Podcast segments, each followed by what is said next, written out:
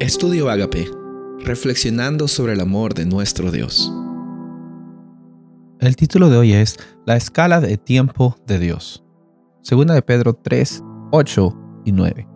Mas, oh amados, no ignoréis esto, que para con el Señor un día es como mil años, y mil años como un día.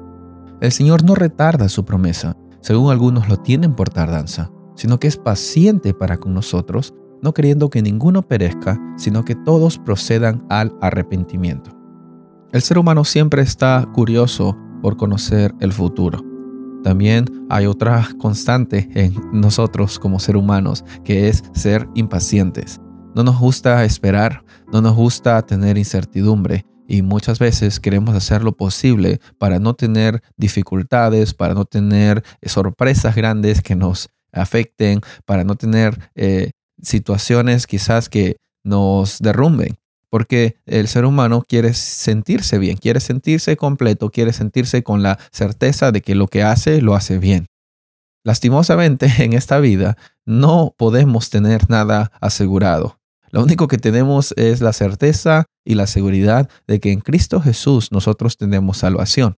Y en la impaciencia del ser humano, la paciencia de Dios es que es mostrada, de cómo Él se manifiesta e interactúa con nosotros. Él está muy interesado en tener una constante relación contigo, una relación que no solo sea que Él te hable, sino que tú le escuches y también converses con Él.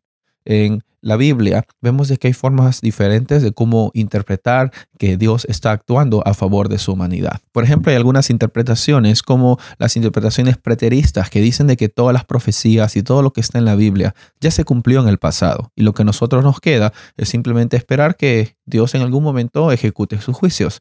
Entonces eso nos muestra de que Dios está como que en pausa o en hold, ahí esperando de que eh, algo suceda.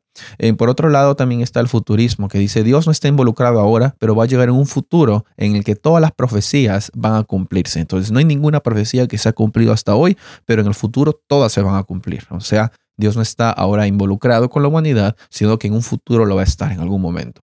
Pero otro enfoque también es el enfoque idealista. Eh, los idealistas creen de que, bueno, no es que se van a cumplir las profecías, es que tienen un símbolo grande y en algún momento eh, van a llegar a darse, pero no son algo literal, no es algo que realmente va a suceder, sino que espiritualmente, como ellos dicen, o simbólicamente es que se va a dar a la realidad.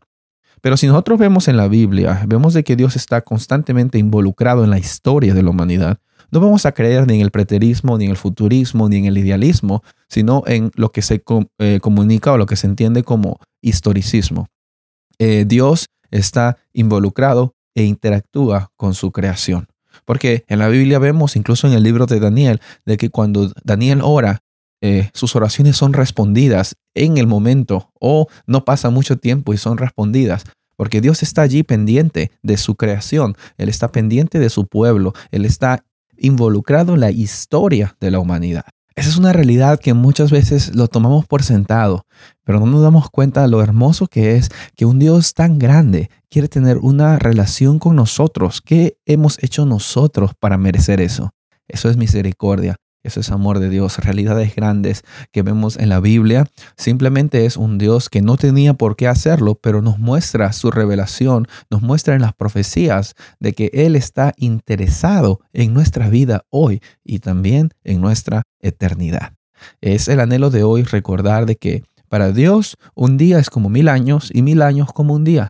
Para Él el tiempo no es el problema, pero incluso en medio de ese tiempo, Él se comunica con nosotros. En las profecías eh, apocalípticas vemos de que hay realidades grandes, como hemos visto el día anterior, hay realidades grandes, pero también en, medio de esas realidades grandes hay un Dios grande que anhela tener un encuentro con su creación.